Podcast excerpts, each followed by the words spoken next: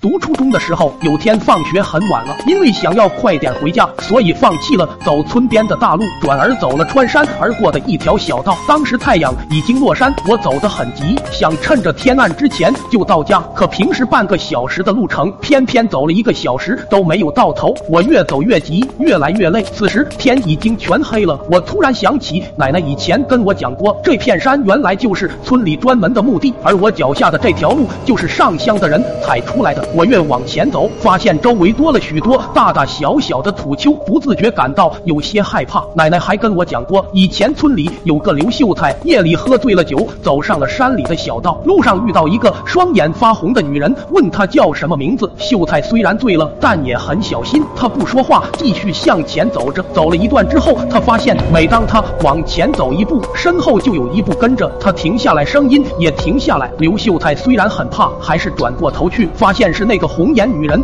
一直跟在他一步之内的身后，刘秀才心里非常恐惧，想自己可能遇到了不干净的东西，可是却不知道怎么办。于是他大喊一声：“我叫大兔子，别再跟着我了！”然后一路跌撞着跑回家。第二天，刘秀才酒醒，想起昨晚的事，怀疑自己只是喝醉之后做了一个梦。于是他又重新和好友一起回到小道上，想弄个究竟。走了半晌，他们发现路边的树上有一只被吊死不久的白兔，兔眼血红，神态。凄厉，而树下正是一位无名女人的墓地。想到这里，冷汗已经打湿了我的后背。不巧的是，在这个时候，我发现身旁的土丘里有一个红点，忽明忽暗的闪烁着。想起故事里红眼女人，我便小心的捡起路边一个小石子扔了过去，一下子红点消失了，我这才稍稍松了一口气。于是加快脚步，继续朝家的方向走着。可是没走两步，我便听到身旁草丛里跟随的脚步声，而在草丛里的土丘旁边。又出现了那个闪烁的红光，来不及害怕，捡起路边一块巴掌大的石头，我又重重的